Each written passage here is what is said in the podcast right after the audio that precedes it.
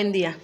Nosotros somos el equipo número 2 y les vamos a hablar un poco sobre el reloj biológico y el sueño. Los integrantes son Espíndola Gómez Carlos Emanuel, Guerrero Mejía Dolores y una servidora Barrera Valderas María de la Cruz.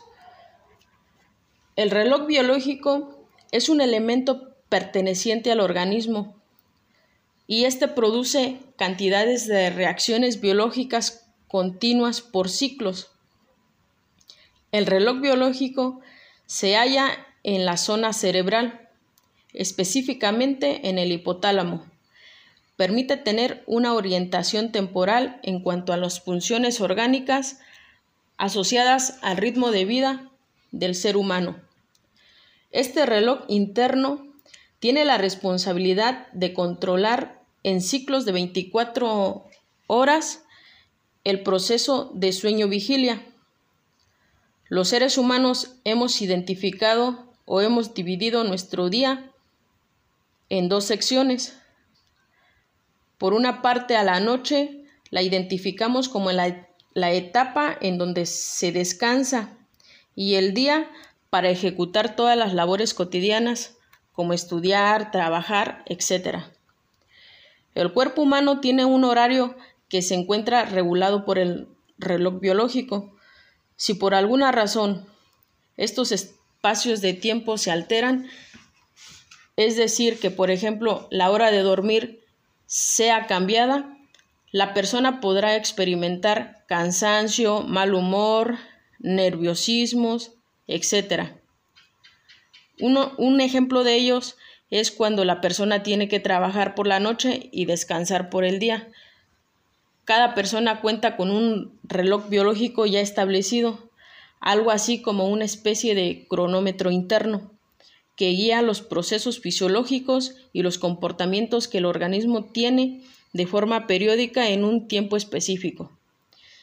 Si se desea un equilibrio en este reloj biológico, es necesario mantener una buena práctica de relación en cuanto a la alimentación, el descanso y todas aquellas actividades que realizamos diariamente. De esta manera se podrá mejorar el funcionamiento de nuestro cuerpo. También es importante hacer notar la existencia de algunos ritmos que poseen la particularidad de acoplar los tiempos circadianos, los cuales dependen de los cambios de luz, obscuridad y de la temperatura a fin de normalizar ciertos aspectos como el hambre, el sueño, etc. Estos ritmos se les nombra circadianos porque cuentan con una duración aproximada de 24 horas, es decir, que es un periodo cercano. No necesariamente tiene que, que ser igual a un día. Todo esto son cambios físicos, mentales y conductuales que siguen un ciclo diario y que responden principalmente a la luz y a la oscuridad. Por ejemplo, si una persona se encierra en un cuarto en donde no se puede observar nada, si en donde no puedes distinguir si ya oscureció o ya amaneció, es el mismo organismo el que te manifiesta cuando es hora de dormir y cuando es hora de comer. Con esto se evidencia que la fisiología y el comportamiento de los humanos y otros seres vivos se encuentran reguladas por el reloj biológico. Su neuroanatomía y neurofisiología del reloj biológico se halla en el núcleo supraquiosmático, esto dentro del hipotálamo. La lesión en este núcleo altera los ritmos circadianos y la actividad de las neuronas que se localizan en la correlación con el ciclo día-noche. La luz, que es detectada por células ganglionares retinianas, contienen un fotopigmento llamado melanoxina. Sirve de sincronizador para la mayoría de los ritmos circadianos. Otra parte del cerebro implicada en el control de los ritmos estacionales es la glándula pineal. Esta estructura se sitúa por encima del mesencéfalo, justo delante del cerebelo. Este segrega una hormona llamada melatonina que controla los ritmos estacionales. Durante la noche, el núcleo supraquiasmático envía señales a la glándula pineal para que segregue melatonina. Esta melatonina parece estar implicada en la sincronización de los ritmos circadianos. Esta hormona puede ayudar a las personas a adaptarse a los efectos de los cambios de turno o al desfase de horario e incluso puede sincronizar los ciclos diarios de las personas ciegas para quienes la luz no puede servir de, sincronizador. Formación reticular. La formación reticular es el responsable en el ciclo sueño-vigilia del despertador de la corteza cerebral. La formación reticular es una gran estructura formada por núcleos. Esta se caracteriza por su apariencia de red difusa e interconectada por neuronas. Esta formación ocupa el centro del tronco encefálico, desde el borde inferior del bulbo hasta el extremo superior del mesencéfalo. Esta estructura es la que nos permite dormir, despertarnos, concentrarnos y, regular nuestra masa corporal e interviene en el estado de alerta y conciencia. Ahora vamos a hablar un poco de las fases del sueño. Y para entender un poco, pues el sueño es el estado de reposo. Existen dos explicaciones del sueño, una adaptativa y otra que proporciona un periodo de restauración en los seres humanos. La privación del sueño perjudica el funcionamiento cerebral. El sueño no mor está compuesto de ondas lentas y es la fase más importante. Su función es disminuir el metabolismo cerebral y permitirle al cerebro que se recupere. En él el flujo sanguíneo declina. Es un sueño estacionario, es decir, que no nos movemos durante el dormir y el tono muscular es moderado. Durante este sueño el individuo no reacciona a ningún estímulo externo o interno. El sueño Mor.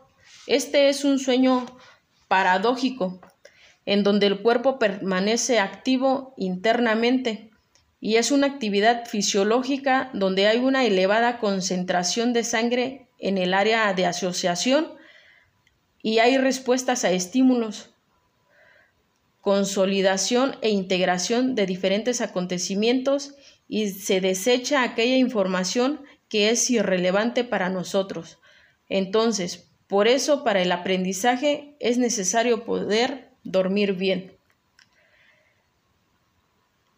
El sueño humor ocupa solamente una pequeña fase y es la fase 5, es donde aumenta los latidos, la temperatura, la mente se activa y están los sueños vividos. Y la fase 1, 2, 3 y 4 pertenecen al sueño no mor o sueño no REM. La fase 1 es el periodo transitorio de sueño vigilia. La fase 2 es donde existen lentos latidos del corazón y hay menos complicaciones de trabajo cerebral. La fase 3 es en donde hay la producción de hormonas y se reparan huesos y piel. Y la fase 4 es donde hay mayor fluidez de la sangre, donde se restaura, hay una restauración muscular y energía. Yo les voy a hablar un poco de las fases del sueño, pero en el siguiente bloque nuestro compañero Carlos les va a explicar un poquito más de ellos. La fase 1 del sueño es la transición entre el sueño y la vigilia. En esta fase los ojos se abren y se cierran lentamente. La fase 2 es la etapa en la que el cuerpo va desconectándose lentamente de nuestro entorno. La fase 3, aquí el sujeto está quieto y si se le despierta dice que no estaba soñando nada. Se desecha información irrelevante. En la fase 4, el sujeto sueña y puede contarlo si se despierta. En esta fase hay una elevada concentración, una elevada concentración sanguínea. El sueño es una conducta, no un estado. Es una conducta que sucede o se activa en un periodo de tiempo determinado, controlado por el cerebro y es lo que se denomina ritmo biológico. Durante la vigilia las personas muestran dos patrones básicos de actividades. Una es la actividad alfa, que consiste en ondas regulares de frecuencia media, dándose en el encéfalo cuando una persona está descansando tranquilamente sin estar excitada y sin dedicarse a una actividad mental ardua. La actividad beta, esta consiste en ondas irregulares, en su mayoría de baja amplitud, y ocurre cuando la persona está atenta y alerta a lo que sucede en su entorno. Bueno, pues a mí me toca eh, los mecanismos neuroquímicos del sueño. Bueno, ¿qué son? Bueno, los mecanismos de control del sueño se manifiestan en todos los niveles de organización biológica, desde los genes y los mecanismos intracelulares hasta las redes de población neuronales eh, dentro del sistema nervioso central que controlan el movimiento, la excitación, las funciones autónomas, el comportamiento y la cognición. Eh, el sueño tiene cuatro fases que la primera fase eh, o etapa de adormecimiento. En esta, en esta fase es la que comprende aproximadamente los primeros 10 minutos del sueño. Esto quiere decir que es desde que estamos en un periodo de vigilia hasta que nos adormecemos. Es una etapa de transición la segunda fase o etapa de sueño ligero, eh, esta fase es la que ocupa aproximadamente el 50% de nuestros ciclos de sueño. Esta es la etapa en la que pues el cuerpo va desconectando lentamente de aquello que hay en nuestro entorno y tanto nuestra respiración como nuestro ritmo cardíaco pues se van haciendo lentos. Eh, bueno y dentro de esta fase pues suceden etapas de gran actividad cerebral con otras de menor intensidad. La tercera fase o etapa de transición. Esta se trata de una mm, etapa corta de apenas dos o tres minutos en la que nos acercamos al sueño ya profundo. Y bueno, durante las fases 3 y 4 del ciclo del sueño, pues es cuando nuestro cuerpo se encuentra en un estado de relajación profunda y cuando se dan pues los picos de segregación de la hormona del crecimiento que es muy importante en este caso para los deportistas. En la fase 4, pues es la etapa o etapa de sueño profundo o de sueño delta. Es la etapa de sueño en donde ocupa aproximadamente un 20% del total del ciclo del sueño. Esta es la etapa más importante de todas, pues ya que pues va a determinar la calidad de nuestro sueño. Y durante esta fase del sueño también es difícil despertarnos ya que pues nuestro ritmo respiratorio es muy bajo, así como nuestra presión arterial, que pues suele descender entre un 10 y un 30%. También está la fase del sueño REM o etapa de sueño paradójico. Esta es la etapa de sueño que ocupa un 25% de nuestro ciclo del sueño, que se da entre los 15 y 30 minutos. Eh, a esta fase se le denomina fase de Rapid Eye Movement debido al movimiento constante de los globos oculares bajo los párpados. Y pues esta fase se caracteriza por tener una alta actividad cerebral, muy similar a la que tenemos mientras estamos despiertos. Y durante la fase de sueño REM, la actividad cerebral es muy alta, pues nuestros músculos se encuentran bloqueados. Y bueno, cabe destacar que pues un sueño adecuado pues son tan importantes para la salud como una buena nutrición y también el ejercicio. Y bueno, pues también en el sueño hay neurotransmisores, que estos son la adenosina, la GABA, la melatonina y la galanina. Y a su vez también está lo que es el sueño y la vigilia. Eh, en lo que es el estado de vigilia, eh, este está caracterizado por un conocimiento pues permanente de sí mismo y de su entorno es, la etapa en la que hay actividad. En el estado de no vigilia, que en este caso es que no hay conciencia, es la etapa en la que pues ya estamos dormidos. Y también un estado intercalado en el dormir, en el que se presentan vivencias no siempre conscientes, pues es la etapa en la que soñamos. A su vez de que pues en el estado de reposo existen periodos de actividad eléctrica en números bajos, en este, lenta, que son alternados con periodos de, de alta actividad, ya que pues en este caso el dormir es el estado conductual en el que se alterna y esto es pasa en las 24 horas de cada día con un estado de conducta que es la vigilia. Y pues cuando un sujeto duerme o una persona duerme, pues esta está pues corrientemente acostada y presenta un alto umbral, eh, esto quiere decir de baja sensibilidad frente a los estímulos que excitan pues normalmente sus sistemas sensoriales y pues por ende su actividad motora es muy baja. También pues hay neuronas histaminogénicas que están activas en la vigilia y en la fase del sueño REM. Al comenzar el sueño, pues los niveles de lo que es la noradrenalina y de serotonina decrecen, mientras que los de acetilcolina aumentan gradual y espontáneamente. Estos cambios son máximos al comienzo del sueño REM. Por ello, pues al agregar tápicamente carbacol, que es un agonista colinérgico que no es pues destruido por la colinesterasa, o pues un anticolinesterásico que es una neostigmina en el tronco cerebral, pues se produce un periodo de lo que es el sueño REM.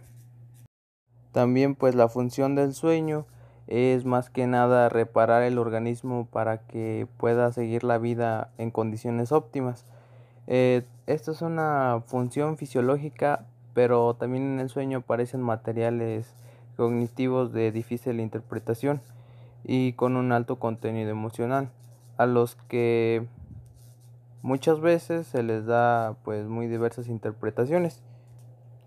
También pues entre las funciones más destacadas del sueño es restablecer almacenes de energía celular, restaurar la homeostasis del sistema nervioso central y del resto de los tejidos.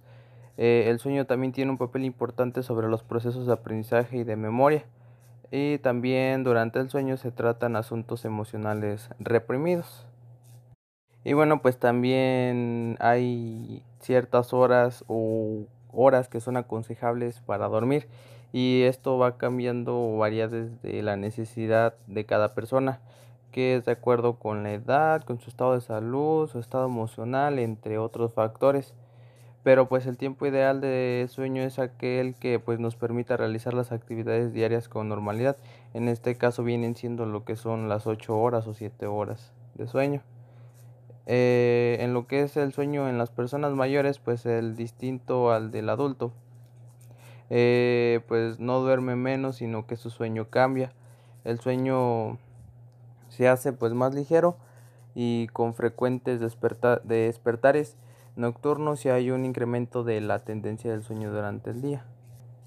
Y bueno, también de que el sueño nos ayuda a consolidar recuerdos nuevos y a mantener los antiguos y que en ocasiones pues se actualizan también. Eh, también el sueño tiene sus fenómenos clínicos que en este caso es pues la búsqueda de un lugar tranquilo, protegido, con baja iluminación lumínica y sonora. Es una conducta habitual en muchas especies animales, eh, incluida pues la especie humana. También por el contrario, el estrés, el miedo, ah, un lugar de descanso extraño, el dolor, la actividad física desmesurado, la toma de sustancias estimulantes pueden retrasarlo y hacer que tengamos una mala calidad de sueño. Y pues también la importancia clínica del sueño y sus trastornos es que pues el insomnio y las apneas de sueño son algunos de los trastornos que son pues más frecuentes y que cada vez pues son, son conocidos lo que es el insomnio, todos esos, tanto por médicos como pues por la población en general, mientras que lo que es la narcolepsia y algunas para insomnias pues son trastornos de conducta durante el sueño todavía pues son relativamente ignoradas. Y pues ya para terminar, pues en definitiva lo que es la ciencia y la experiencia de pues dejan en claro que dormir es una actividad absolutamente necesaria para el ser humano. El insomnio es uno de los trastornos del sueño frecuentes que puede causar dificultad para conciliar el sueño o mantenerlo. Puede hacer que te despiertes demasiado temprano o no puedes volver a dormirte. Es posible que sigas sintiéndote cansado cuando te despiertes. El insomnio solo puede mirar tu energía y estado de ánimo, sino que también puede afectar tu salud, desempeño laboral o calidad de vida. Las horas aproximadas que deben dormir los adultos es entre 7 a 8 horas, por lo regular ese es el periodo que deben de dormir para que su cuerpo descanse y no tenga ninguna afectación. El, el insomnio puede durar este corto plazo, algunos días o algunas semanas. Esto se debe al estrés o, o a un acontecimiento traumático pero algunas de las personas sufren insomnio a largo plazo que dura un mes o más. El insomnio puede ser el problema principal o puede estar asociado a otras afectaciones o medicamentos que no le ayudan para que concilie el sueño.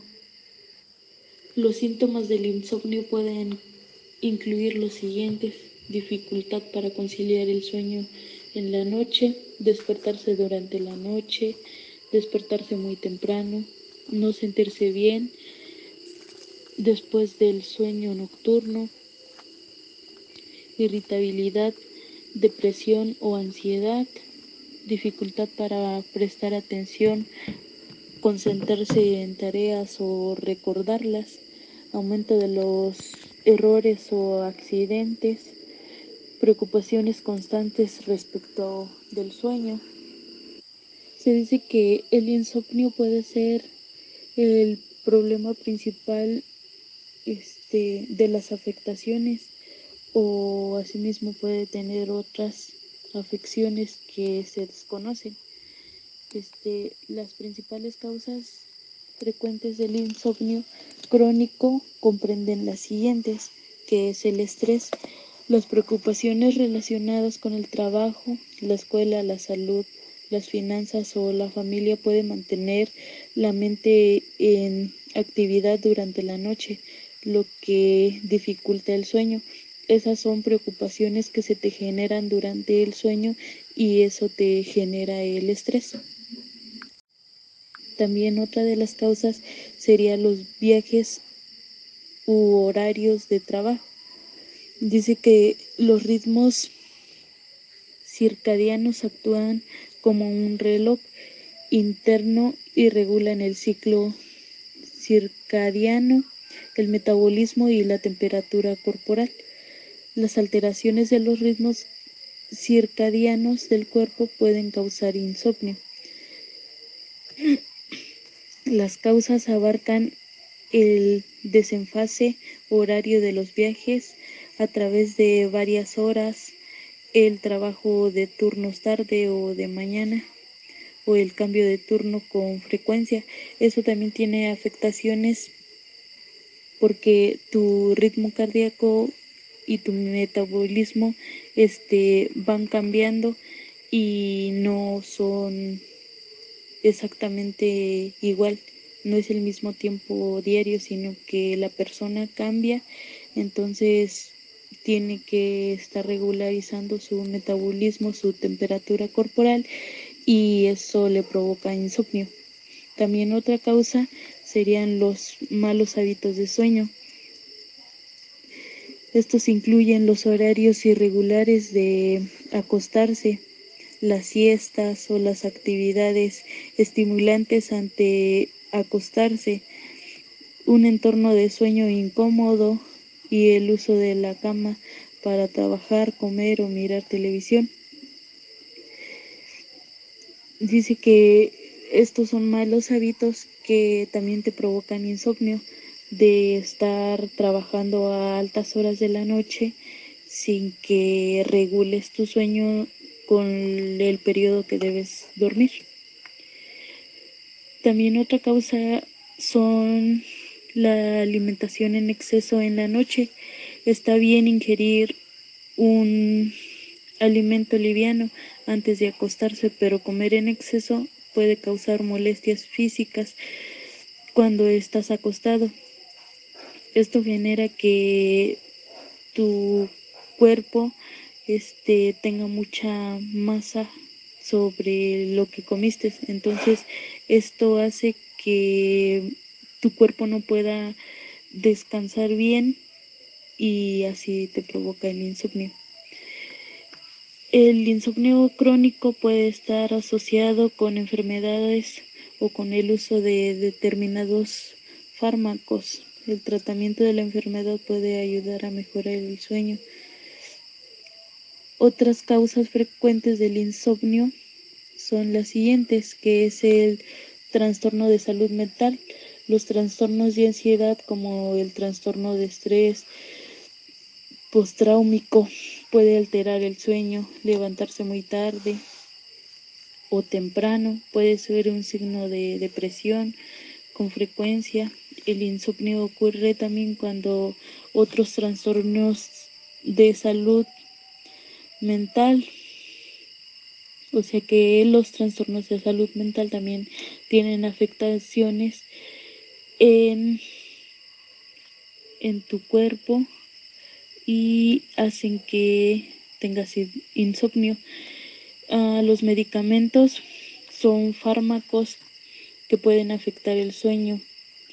Ciertos antidepresivos y medicamentos para el asma también suelen ser muy fuertes o las sustancias son muy fuertes que te provocan insomnio. Ah, las afecciones, los ejemplos de afección relacionados con el insomnio incluyen el dolor crónico, el cáncer, la diabetes, las enfermedades cardíacas, el asma, la enfermedad de reflujo gastroesofágico, perdón,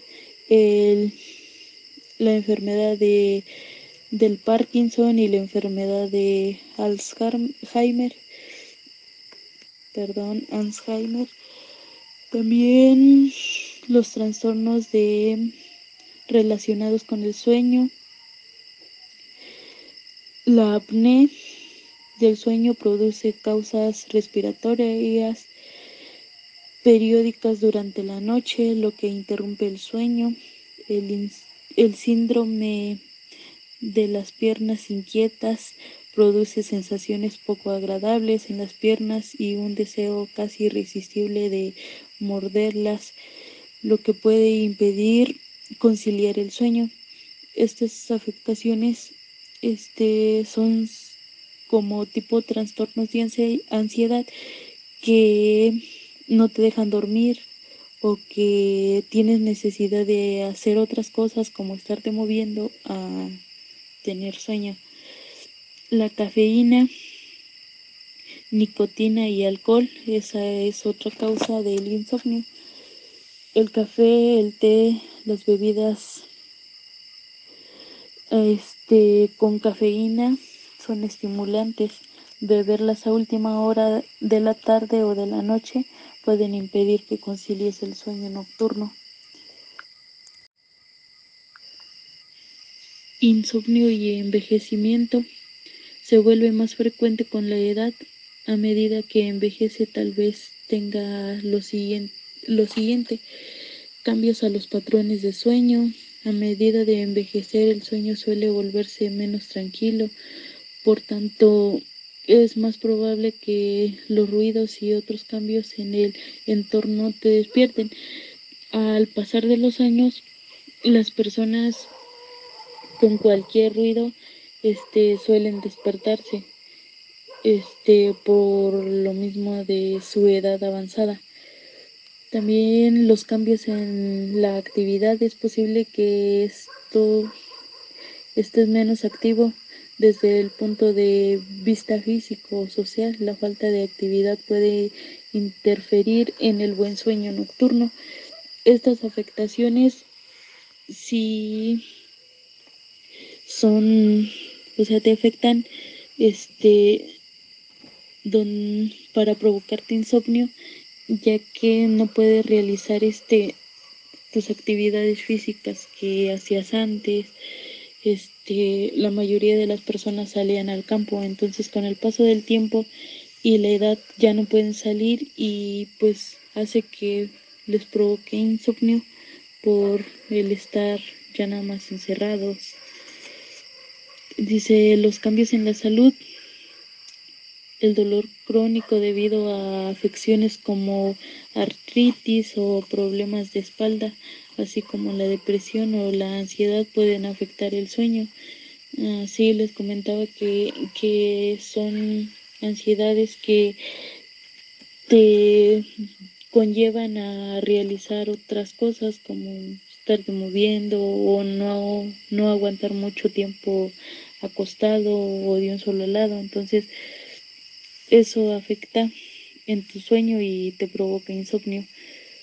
Este, el insomnio en los niños y los adolescentes, los problemas para dormir también pueden ser un motivo de preocupación para los niños o adolescentes. Algunos niños y adolescentes simplemente tienen dificultades para conciliar el sueño o se resisten a irse a dormir a un horario habitual porque sus relojes internos están más retrasados o desean acostarse más tarde y dormir hasta tarde por la mañana. Esto, o sea, no es tanto de que sean afectaciones, sino que los mismos niños y adolescentes se ponen un horario para dormir o a veces por ver películas, este, ellos mismos se provocan el insomnio. Mm, algunos factores de algunas complicaciones, este, el sueño es tan importante para la salud como una dieta saludable y la actividad física regular. Cualquiera sea tu razón para no dormir, el insomnio puede afectar tanto mental como físicamente. Las personas que padecen insomnio informan tener una calidad de vida peor en comparación de aquellas que duermen bien. La narcolepsia es un trastorno crónico del sueño que se caracteriza por una sonolencia extrema durante el día y ataques repentinos de sueño. Las personas que padecen narcolepsia a menudo tienen dificultades para mantenerse despiertos durante periodos largos, sin importar las circunstancias. La narcolepsia puede provocar alteraciones graves en la rutina. En ocasiones la narcolepsia puede estar acompañada por una pérdida repentina del tono muscular. Puede producirse por una emoción intensa. La narcolepsia la narcolepsia acompañada de cataplexia se conoce como narcolepsia de tipo 1. La narcolepsia que ocurre sin cataplexia se conoce como narcolepsia de tipo 2.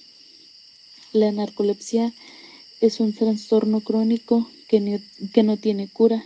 Sin embargo, los síntomas pueden se pueden controlar con medicamento y cambios en el, estilo, en el estilo de vida, el apoyo de los demás, de familias, amigos, empleados o maestros.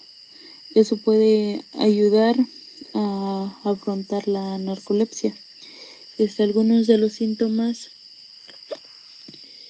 este los signos y síntomas de la narcolepsia pueden empeorar en los primeros años y continuar por toda la vida. Algunos son los siguientes. Mm, somnolencia excesiva durante el día. Las personas que padecen narcolepsia se quedan dormidas sin aviso previo. Esta, las personas pueden estar leyendo o pueden estar en la escuela, en su trabajo este, y de repente se quedan dormidas sin importar qué es lo que están haciendo. Es posible que experimenten una disminución del estado de alerta y la concentración durante el día. Este, la insomnolencia excesiva durante el día es el primer síntoma que aparece, el que causa más problemas, ya que dificulta la concentración y la función normal. Esto pues provoca que las personas se queden dormidas y pierdan el control de sí mismas. Ah, también otro síntoma es la pérdida repentina del tono muscular. Este trastorno llamado cataplexia puede provocar varios cambios físicos, desde problemas en el habla hasta debilidad absoluta de la mayoría de los músculos. Puede durar unos cuantos minutos. Este esto hace que tus músculos no respondan rápidamente. Este no se puede controlar la cataplexia. Esta es provocada por las emociones intensas. Mm, otra, otro síntoma es parálisis del sueño. Aquellos que sufren narcolepsia a menudo experimentan otra incapacidad temporal para moverse o hablar mientras se quedan dormidos o al despertar. Esto se asocia con las personas que son sonámbulas. Este, no tienen el control sobre lo que sucede. Mm, no todas las personas que sufren con parálisis del sueño tienen narcolepsia.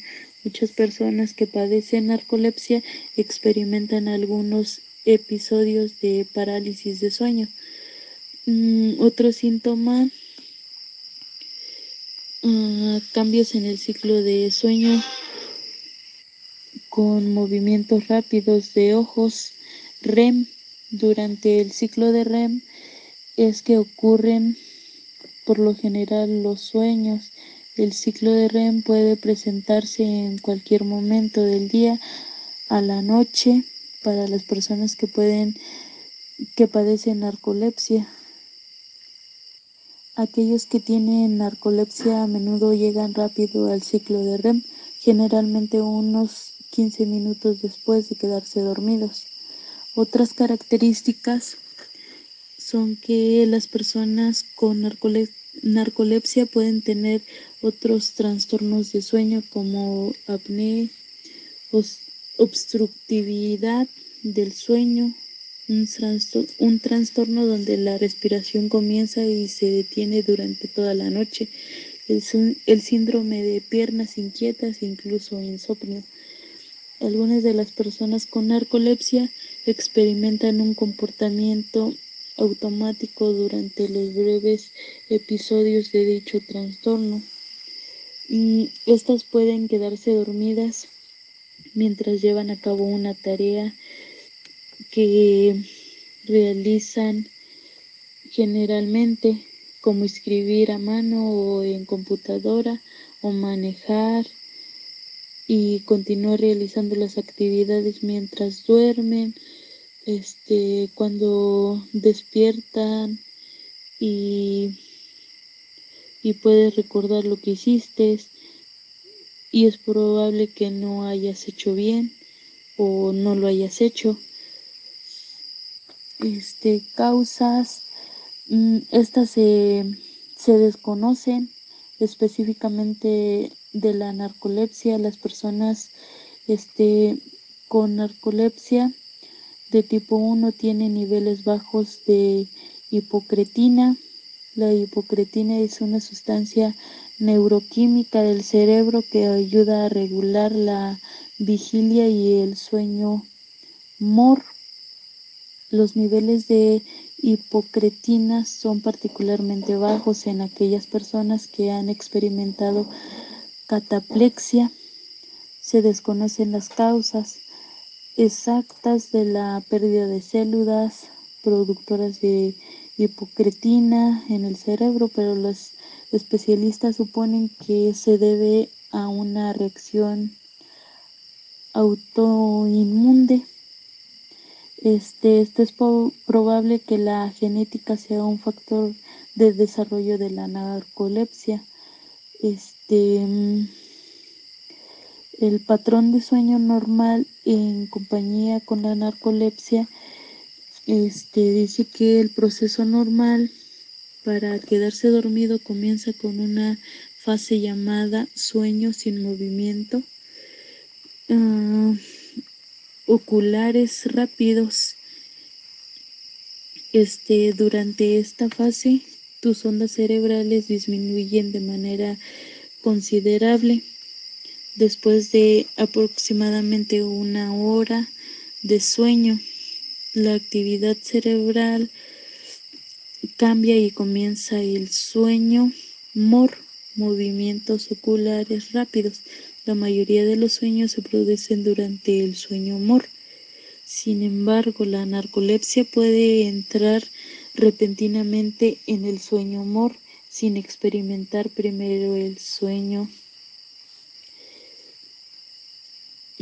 tanto de la noche como de día algunas de las características de la narcolepsia como la cataplexia, la parálisis de sueño y las alucinaciones son similares a los cambios que ocurren en el sueño MOR, pero ocurren durante la vigilia o la somnolencia.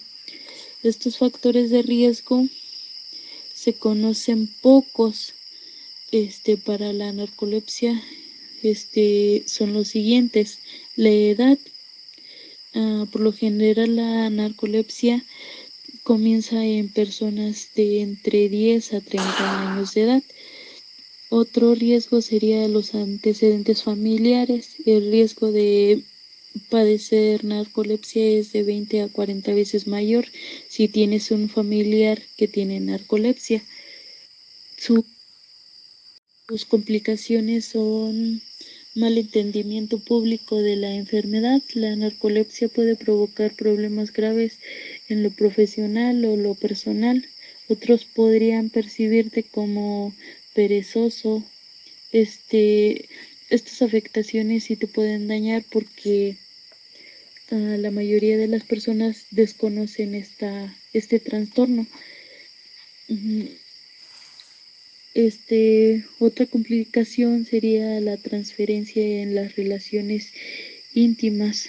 Los sentimientos intensos como la ira o la felicidad pueden desencadenarse signos de narcolepsia como la cataplexia, lo que hace que los afectados eviten las interacciones emocionales. Esto te puede provocar este problemas este en tu en la sexualidad este por las emociones.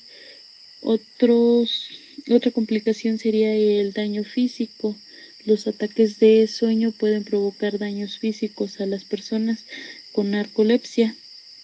Si tienes un ataque mientras conduces o tienes un mayor riesgo de tener un accidente automovilístico si te duermes mientras estás preparando la comida, tienes este el riesgo de sufrir cortadas o quemaduras. Este, otra complicación sería la obesidad. Las personas con narcolepsia tienen una mayor tendencia al sobrepeso. El aumento de, de peso puede relacionarse con tener un metabolismo lento. Trastornos de conducta asociados. El sueño está íntimamente asociado con neuromodulares como son los del sistema aminérgico, colinérgico y GABAérgico. Dichos sistemas a su vez están fuertemente asociados con la enfermedad mental, en especial los trastornos de ánimo, la conducta alimentaria. El sueño y sus trastornos permiten una ventana para avanzar en la comprensión de la complejidad del sistema nervioso central, su interacción con el ambiente y su resultante, la enfermedad mental. Ah, los trastornos de ánimo Este se dividen en tres, que son trastornos depresivos, subdivididos en trastorno depresivo mayor en su modalidad de episodios único o recurrente, trastorno distímico, trastorno depresivo no especificado. Um, la dos sería trastornos bipolares subdivididos en trastorno bipolar tipo 1, trastorno bipolar tipo 2 y trastorno ciclotímico, el trastorno bipolar no especificado, otros trastornos del ánimo secundarios o condiciones médicas como diabetes, medicamentos, tumores, etcétera, inducidos por uso de sustancias, de abuso de alcohol o estimulantes. Esos son algunos trastornos de conducta asociados. Estos trastornos también conllevan a tener afectaciones y pueden aparecer en el insomnio o en la narcolepsia. Estos trastornos pueden ser síntomas o ya afectaciones que tiene el mismo insomnio y la narcolepsia.